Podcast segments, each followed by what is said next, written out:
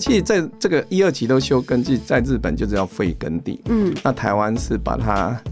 把它叫做休耕地，然后呢比较客气一点。那其实，在日本用废耕地发展移动型光电是相当多的，就是等于是说，他们也是等于是农电共生的，可是那个农地等于是已经废耕的。对对对，他们甚至无偿给他们使用。那所以说，其实应该是这样讲。我们是在解决农村的问题，我还是回归到那个话题来讲，就是你这么多的休耕农地你不用，你你你也没有地尽其力啊。嗯，那农台湾的问题，我们观察我在屏东也做很多，其实台湾未来不会是缺农地，台湾会是缺农民哈。那日本，我们台湾农业政策都是这个学日本的哈。那但日本比我们还太阳能已经做了七十七 G 的哈，现在连七 G 都没有，那所以日本也很少。听说这有太阳能掠夺农地这个意见哈，那为什么他做我们十倍他没有？那其实应该是这样讲，就是他们也发觉太阳能电厂可以解决农村的问题。商周 ESG 与永续者同行，大家好，我是商周 ESG 主编管务员小管。嗯，大家应该都知道哦，六月底刚拍板，这个大家政府决定要调升大户的电价，预计呢大概会调升的幅度是大户调升到十五趴以上。那这个幅度应该是历年来最高的一个幅度。虽然产业界用电大户大家有不同想法，有人支持，有人反对，觉得说哦，这个对企业造成很大的这个经营成本。但其实也有很多人是支持的哦，因为台湾的这工业用电的电价是全球第六低哦。那再不调，其实呃，台湾这个是很难往这个绿能啊或能源转型这个方向来走。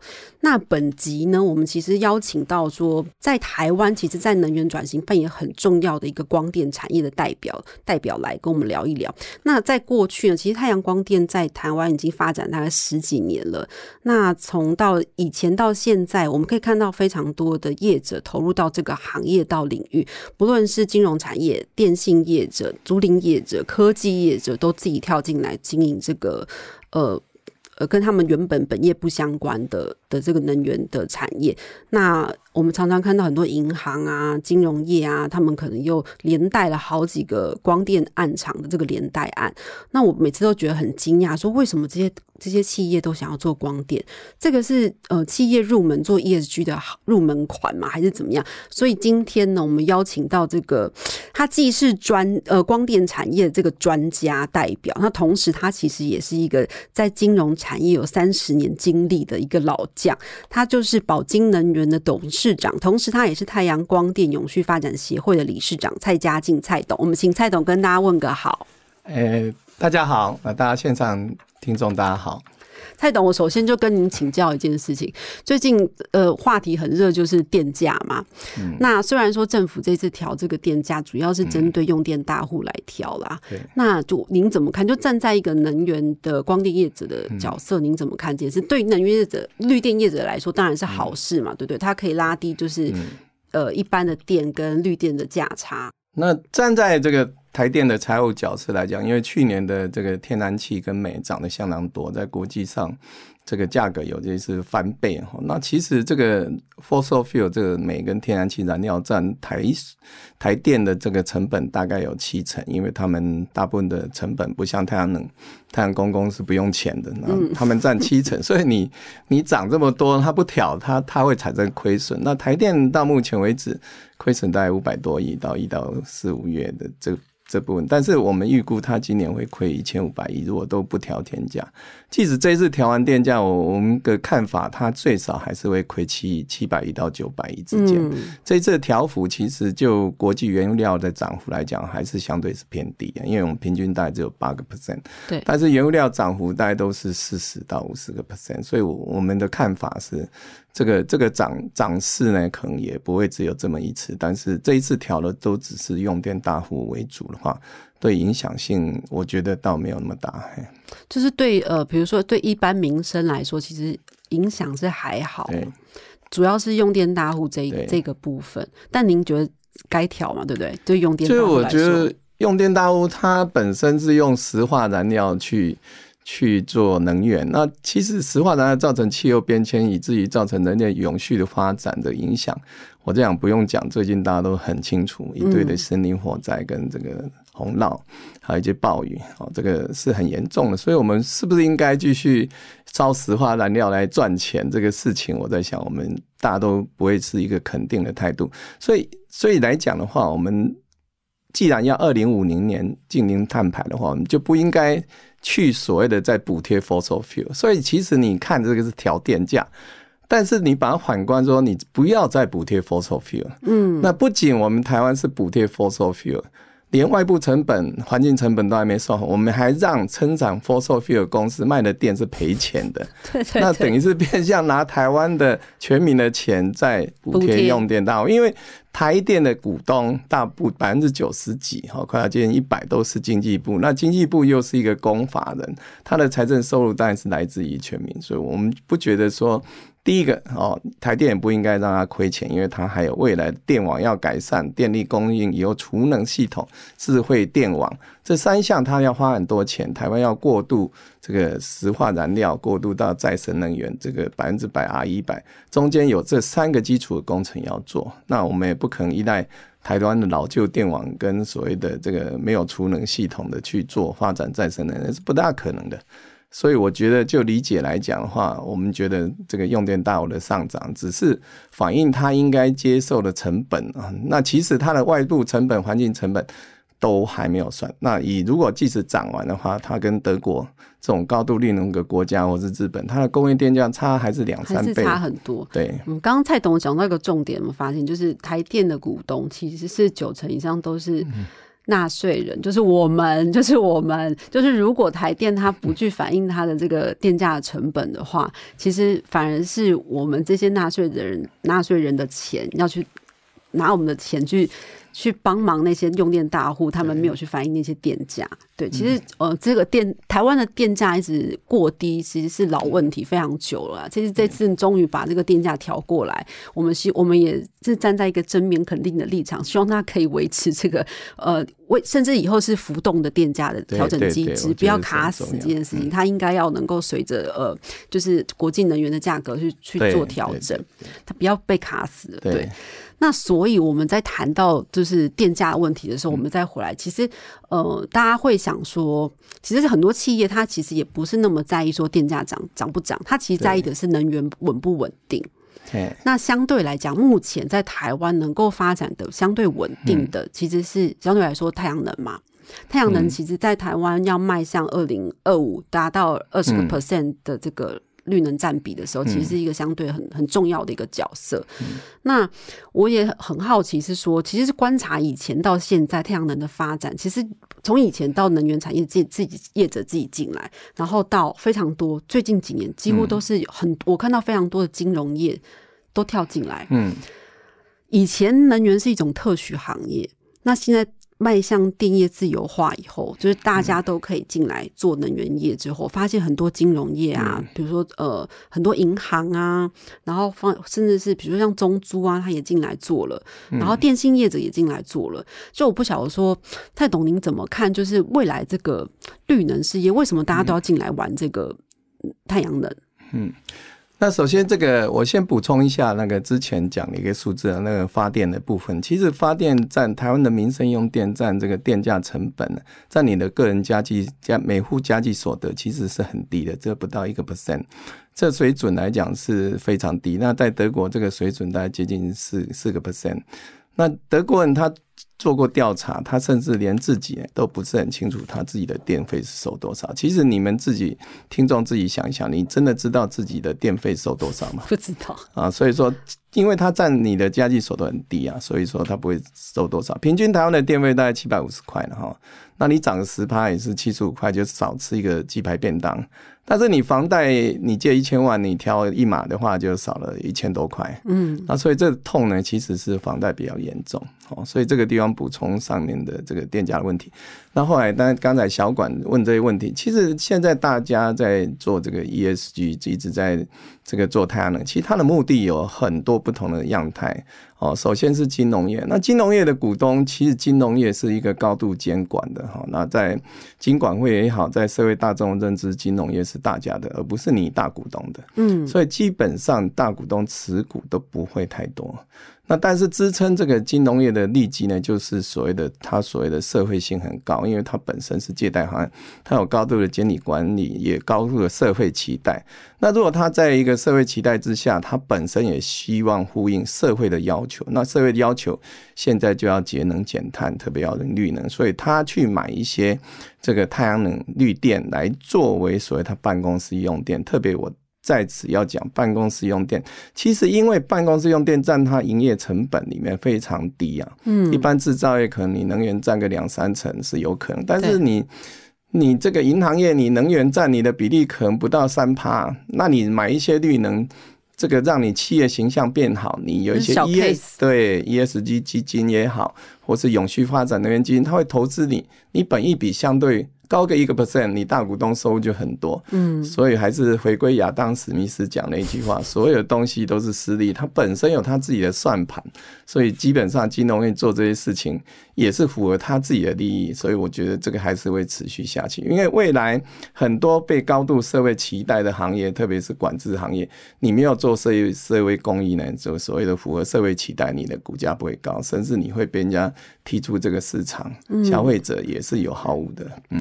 那如果是像很多有些金融业，他甚至自己去跟外部的能源业者去成立公司，去开发电厂、暗厂。中珠这个样态就不一样的一个 story 哈。中珠它本身是一个金融性的操作公司，它本身就是以前做借贷给中小企业，然后用一些自己这个。在线去做市场融资，那其实以太阳能刚初期成立的话，它基本 IR 如果以能源局测算是六个 percent，它来做这个财务操作是蛮好的，所以它就减少一些中小企业贷款，来做一些所谓的绿能，做一些财务上的组合。那因为中珠它起步很快，台湾的屋顶它市占率是相当高，那它最近也做一些地面型的屋顶，那我觉得这个企业其实做的是相当好，它在。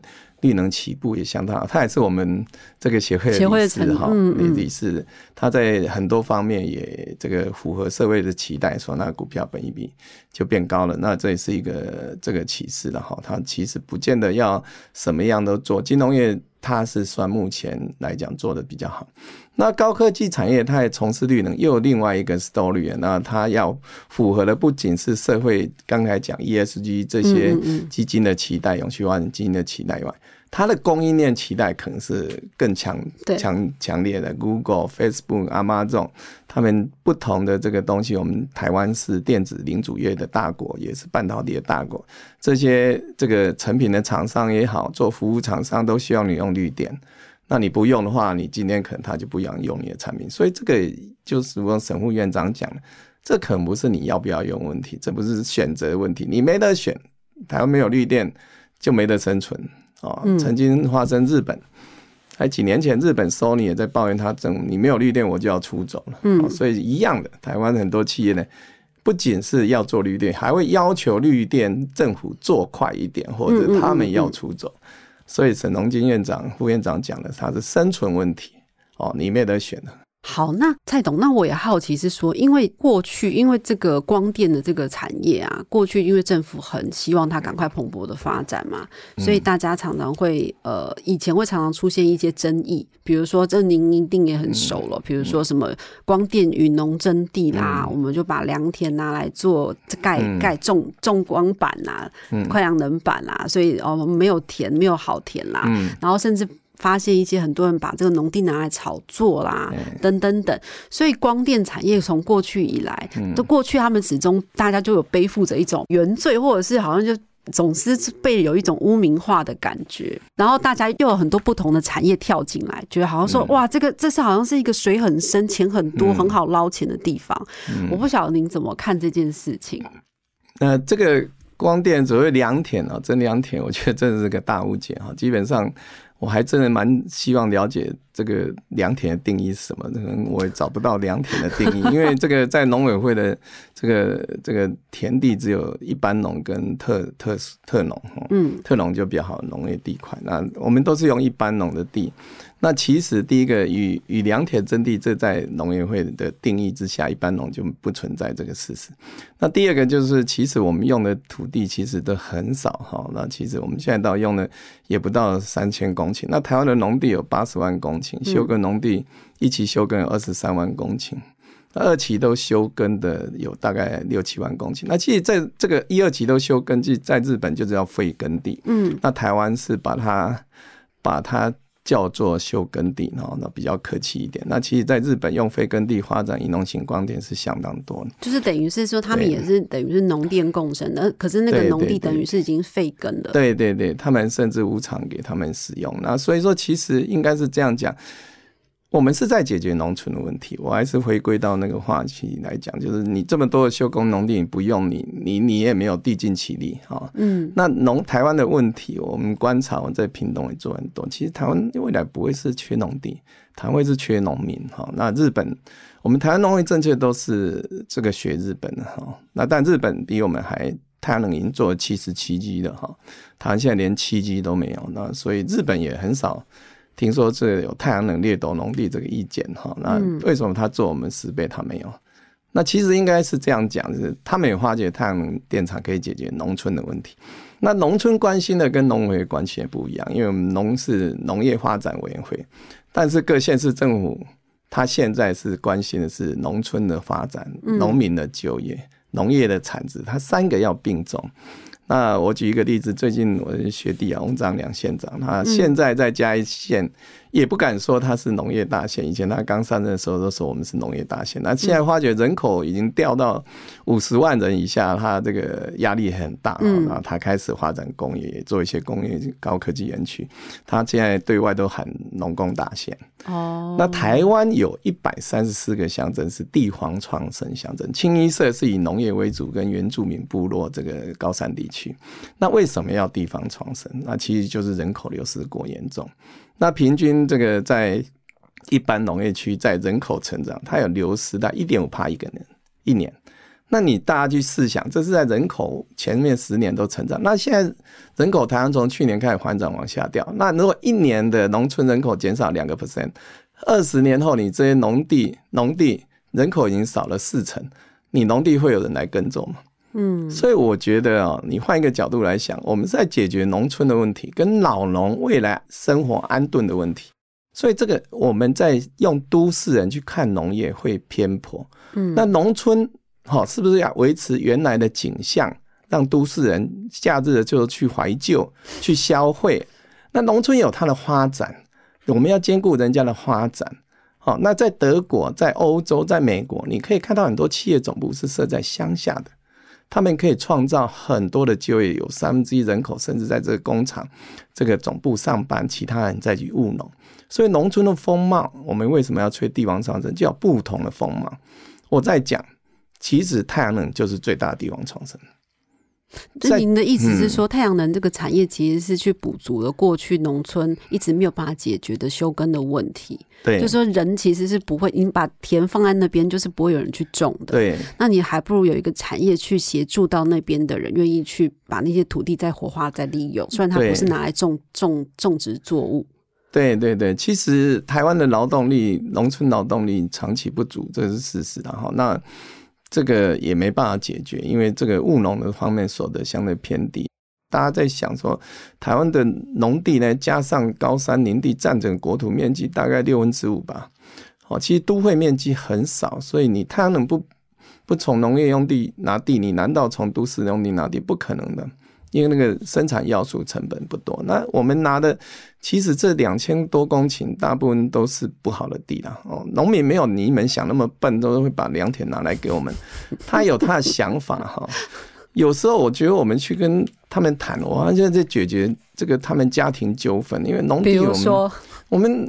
这个台湾的农地这边，因为又不是像日本嫡长子，又不像很多农企欧洲很多农企社在持有，所以农地很分散。那但叫他拿太阳能来种电的话，其实他们一块农地三分地可能有七个家庭持有哦。对，那这个七个持有，他们彼此抱怨他们不耕种啊，有的就有一两个反对出租啊，所以出租给农业农民使用，他就这个钱很少，我干嘛给人家出租？所以就是他们也不愿意，那就宁愿把这个土地。荒在那里，荒在那边。那有有些时候是因为老农，他那个他爸爸已经七十几岁了，他也不想种的，那不想种这地也必须放在那边。那台湾老农问题其实也蛮多的啊。那个这些老农，你怎么叫他做到八十岁？我们都市人都要求六十五岁退休，那你叫人家做农业做到七八十岁，还帮帮你们在服务，这个我觉得也交代不过去。所以蔡董，你现在你现在在光电这产业，常常要下下下乡去帮忙这些老农处理家务事情，就为了要发展这个。有时候会听听他们的心声呐。那其实这里面。的心声还蛮多的，我常笑。我们去公证的时候，有个阿妈跟我说：“哎，错档诶，你都紧紧甲阮拿去订单了。我已经七十几岁，我做袂订单。啊，我等有一寡收入，阮阮孙诶过年过节买较接顿来看，我发一个红包。好，这个是很很轻生态的这个农业。那因为他地如果放在那边，他根本就没收入，所以。农村我就这所谓的需要紧急救助的事情哈，所以我们保家基金会也捐了屏东县政有一些关怀这个弱势老人或是残关怀据点，我们做了很多的公益。我们在发觉农村的这个其实脆弱，所以农村的很多问题呢，有基层的弱势呢，需需要其他产业去扶植的。那农村可以产生的这个所得不多，所以你叫当地的农企社。去做这些社会福祉可能是有缺乏。那我们在一个一一公顷的太阳能投资五千万，在不变更地利之下的话，我在想每一个产业会投资五千万，而且大家都搞错了。其实我们用的地很多，但是我们根本没有改善地形地貌。但我们所谓的很多太阳能变更，却要求我们走很冗长的程序，这是太阳能做的少的地。的原因哦，其实因为我们其实并没有去对去破坏到那个地形的样貌，但是我们常常要去做那个等于叫走环评的概念嘛。对对对，做很多的流程。我举一个例子，我们做一百公顷的太阳能，其实我们基桩接触土地面积只有千分之一，不到两分地啊。那我们要做这么长的手续的。过程，那其实我在回归土地利用，我们因为最近做太阳能也看了很多这个土地利用的东西啊，那其实。地就是要休息，地跟人一样不能长期操劳。嗯，那其实土地呢，台湾的土地过度耕种，哈，化肥啊、氮肥啊用太多，这是大家都知道的事实。那其实有些地让它休耕，我们在上面做太阳能板，我们底下呢其实也长满了草。那这些根呢都产生腐殖素，以后它会自己哦随着寿命循环来生长腐败，它底下有腐殖素。那底下如果长期不耕作，那蚯蚓也比较容易繁殖，会把这个土地比较。坚硬的土地翻松软，哦，那透氧透气性也更高，那而且会把二氧化碳，因为你没翻动，其实二氧化碳排放量就小，哦，可能所以说这个对对土地是长期有帮助。所以我们的其实第一个，我们像屏东这个地区很多地方的地力已经过度使用海水盐化，那我们让土地休息，对农地长期也是好事。我我我大家可能不知道我们。每个月就烦恼要怎么除草，因为除草需要钱啊，所以很多人说太阳能长底下不会长草，这不知道他这个理论哪里来，有没有去实际上？所以每个月都要花不少的经费，还有烦恼说要该怎么除除那个太阳能对。那我们最近有想用生态工法，就是让草不要长那么长的长品种是可以存活一点。长长长的就不要让它存活，那就是去去处理这个比较长，让它维持现状的生态。哎，所以其实上面是长杂草蛮多的。对，所以那那个都是底下腐殖树，以后都可以当一些土地的肥料。另外一个，这个农业啊，农产品是我们肉体的粮食，难怪电力不是吗？电力是文明的粮食，哎，嗯，它也是粮食啊。为什么它分配资源这么少？那你你可以一餐。不吃饭，你可能一餐现在人可能不能不划手机啊，你会焦虑的情况可能比不吃饭，可能一分钟都不能没有电。对呀，所以我觉得这个有些时候，我我我发觉这个问题啊是取舍了哈。那我们并没有太多的去掠夺他们所谓的良田，这个都是外外面的误解了。那为什么？为什么？就是那为什么？蔡董，我好，我就真的是好奇，说您在这行业。您怎么看？就是说明明就是太阳能、太阳光电，它其实是有一些好好处的，它是有蛮多好处的。它对土地，它也可以让它休耕休息，然后去协助农村的一些发展，解决了老农的问题。那为什么还是被贴上这么多奇怪的标签？而且走到哪里都有抗争？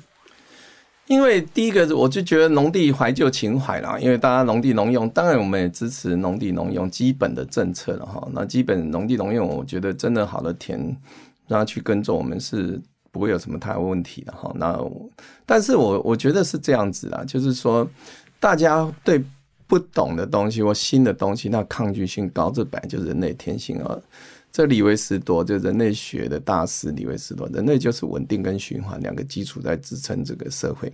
那任何的改变一定有一些不同看法。清代的时候，火车开始的时候，大家认为这个是怪兽啊。嗯。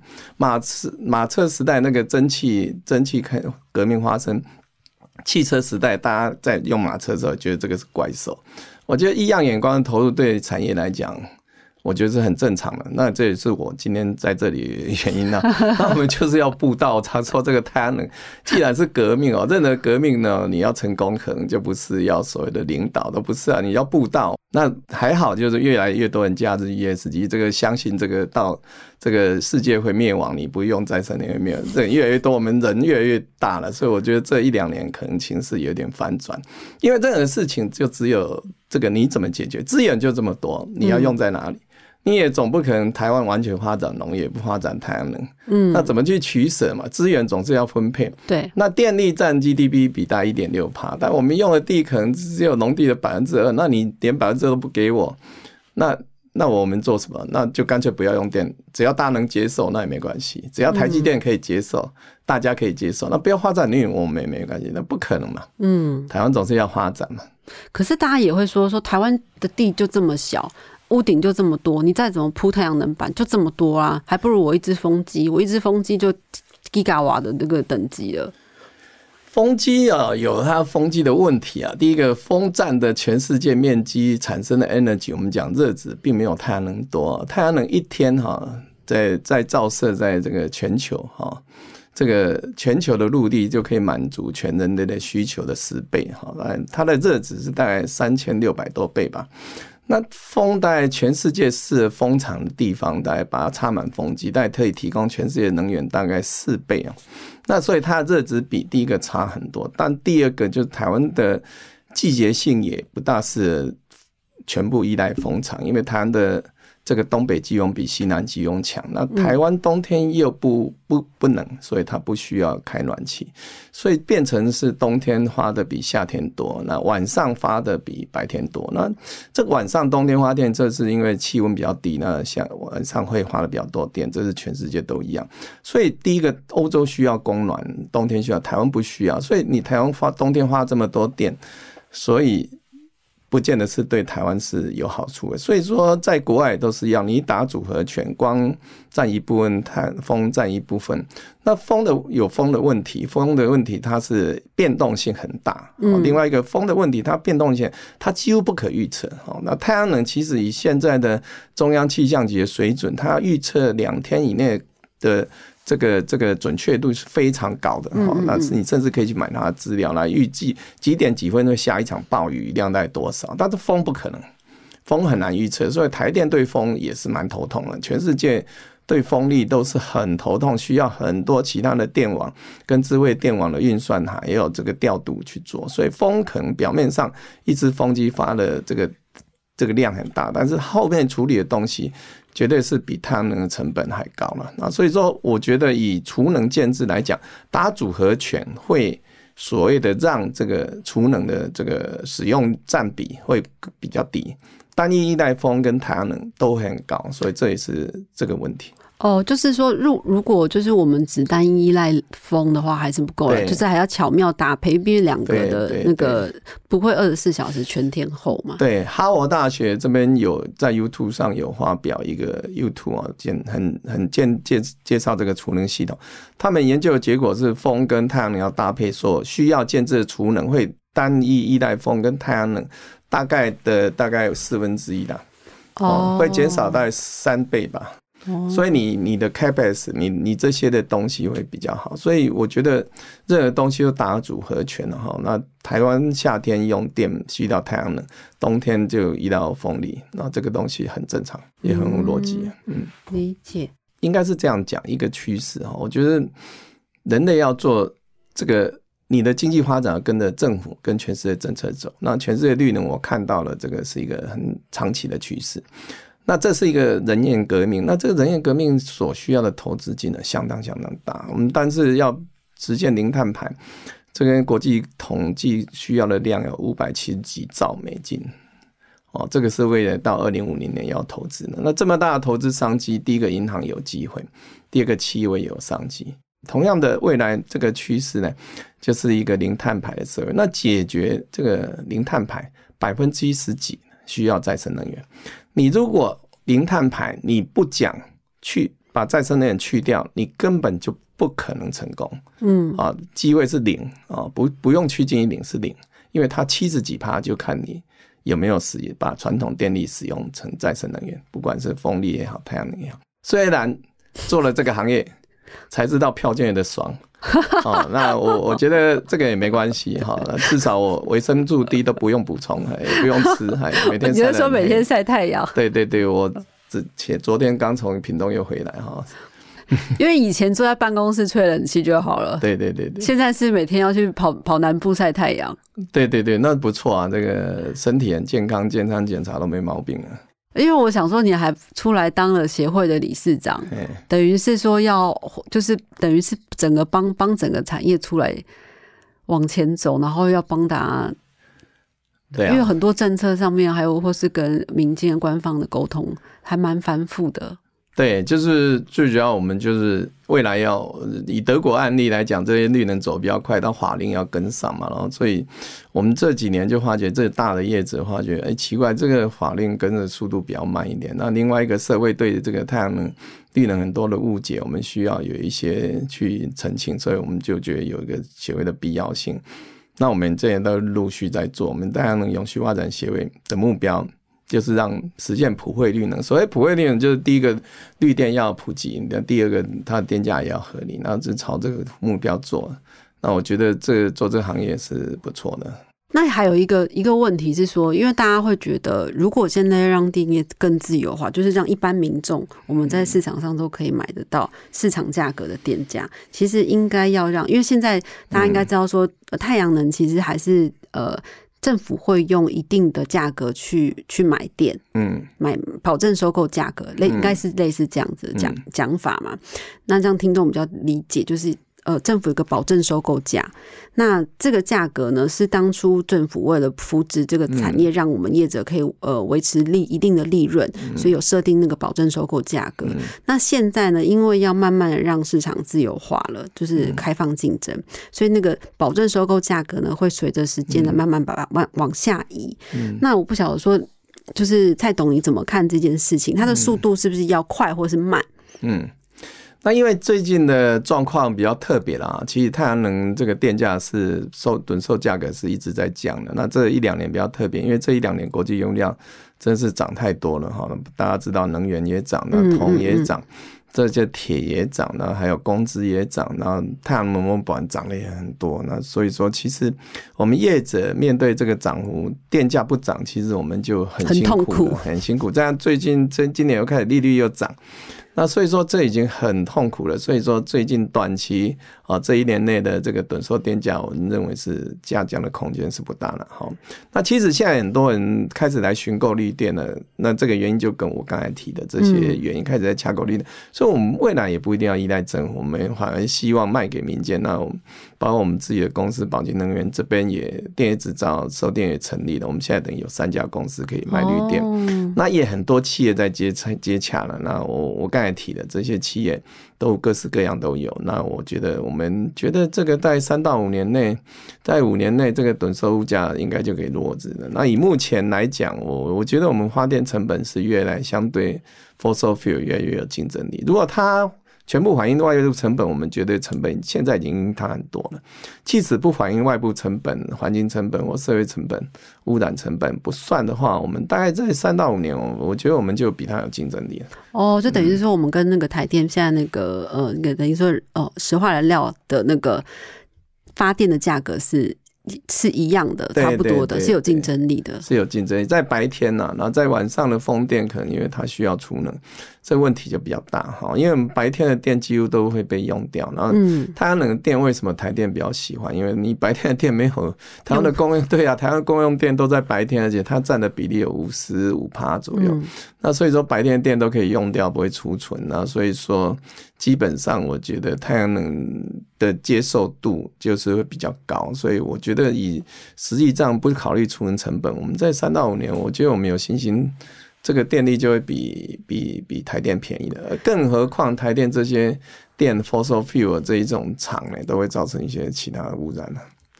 那对一般民众来说，就像我们这些一般小老百姓来说，会不会也是更好的？就是这些电会更稳定吗？比现在台电的供电更稳定吗？更好用吗？更更方便吗？会，再生能源它有间歇性问题，它没有办法像现在的机载能源这样，它有储能技术在解要解决。那储能成本在去年以前，储能成本一直在降。那当然去去年到今年，因为全世界电动车普及，这个碳酸锂的价格一直在涨，那造成最近的储能成本是上涨的。那但是大家也不用太担心，储能成本过去的十五年呢是降了大概八成五左右八成五左右。那太阳能也是一样，这过去三十年来降到这个模板的价格降到现在的只有剩下三四五帕吧。那所以说降得很快，然后所以技术的进步会让这个再生能源成本再继续往下降。风能也是一样，都有长足的竞争，风机也变大。所以我觉得这个科技来自人性哈。那基本上风跟太阳能为什么叫再生能源？我们不用付人家钱。好，我们不用付原料燃料钱，也不用排费，好，它是取之于自然。既然燃料不用钱，我们 infrastructure 这边的成本只要可以降的话，那长期我们是不会看太坏。更何况我们也没有 solution 嗯，哦，任何再生能源你撇掉了风，撇掉了太阳能，除非那个国家特殊，像冰岛，它一堆火山，它可以发展 地热哦。那所以说，以大部分的国家，它靠了这这两个，没有其他的办法。哎、嗯。因为这个热值最高哦，这个热值相当高，呢，可以产生光，这都是科学有印证过，所以我觉得这个东西既然是它必须要的哦，现在就是说你一辈子想要做的是你需要什么，那你如果需要洁净能源，你只有风跟太阳能可以选。哦，你不要跟我讲说煤可以什么干净的煤，那只是让你的含水量比较嗯低，那排放的 CO2 比较少一点，那少个十帕二十帕。但但是你为了十趴二十趴，你所建制的费用，包括现在煤电厂也不便宜了。对对对，我跟你讲，现在的煤电厂，新的煤电厂脱硫设备跟一些排污染设备，也造成煤电厂花度已经不是大家想的什么一块多，没有那回事。现在的煤花电也快要接近三块了。你如果把机组的钱再 restructure，再用比较减少污染的，减少污染不是零污染，不可能零污染，因为煤的本身就是它的化学结构一定会排碳，排二氧化碳。那这个东西没办法，那它的成本可能跟现在也不会差异太大。哦，就是我们要把建制成本都想进去啊，比如说火力发电厂、对，核能发电厂、呃风力发电厂、太阳能，这是呃建制成本其实是差蛮多的耶。对，那现在核市场也是一度电台电算出来就是三块六啊，那是没有把外部成本都算进去的，最终储存厂跟所谓的固态储存厂一次储存厂跟最终总算进去就就是三块六，也没有比较便宜到哪里去了。但但它是积载能源，但核能这个争议点也不是我们要去讨论，因为这个认认知它是一个绿能，但它不是一个再生能源。嘿。对，因为最近欧洲呃那个欧洲议会、嗯。他们也才刚一读通过要把这个。把这个核能跟天然气从那个永续的分类里面拿走嘛，原本他们是在年初的时候有说要把它们拿进这个、嗯。这个永续分类的里面，嗯，但刚刚又通过一读，就是说决定要把它们拿开，也是因为乌俄战争的关系啦。嗯对嗯对，所以原本大家有在讨论说啊，核能是不是算是干净能、绿能？但好像最近的欧洲的风向也改变了。好、感谢蔡董今天帮我们来讲解这个大家对于太阳能光电这个误解。其实这个产业之所以会被大家现在很说需要，就是因为我们大家必须要往这个再生能源的路迈进嘛，然后我们要达到二零五零的这个近零的目标，其实没有再生能源或是没有光电这个产业是没有办法达成的。那我相信在这个路上一定会有大家有很多争议，大家会觉得说，哦，你好像就是跟原既有的产业或跟农业有什么相违背的地方。但是其实如果这都是一个取舍问题，刚刚蔡董讲的嘛，就是说你要能源，你要农业，当然都是都这就必须要并存的，但是一定要做出选择跟取舍。那其实刚刚蔡董也有讲。我们现在有光电所用的土地，其实也不过就两千多公顷，占不到百分之一都不到，百分之一都不到，但是在千分之二吧。对对对，就其实不会影响什么粮食自给率啊。对对对，就是相对是少。我们不能把粮食自给率的问题，这个是长久的问题，我们不能把它怪怪给光电产业。这个对对对，不能把它全部怪给光电产业。那我们今天很感谢蔡董来到我们节目，帮我们解惑，谢谢。好，谢谢大家，谢谢，希望大家继续支持台湾的力量。谢谢，谢谢，好，拜拜，拜拜。想要掌握最新最热的 ESG 趋势，欢迎大家订阅商周的 Podcast 频道——商周 Bar。商周 ESG 与永续者同行，我们下次再见喽。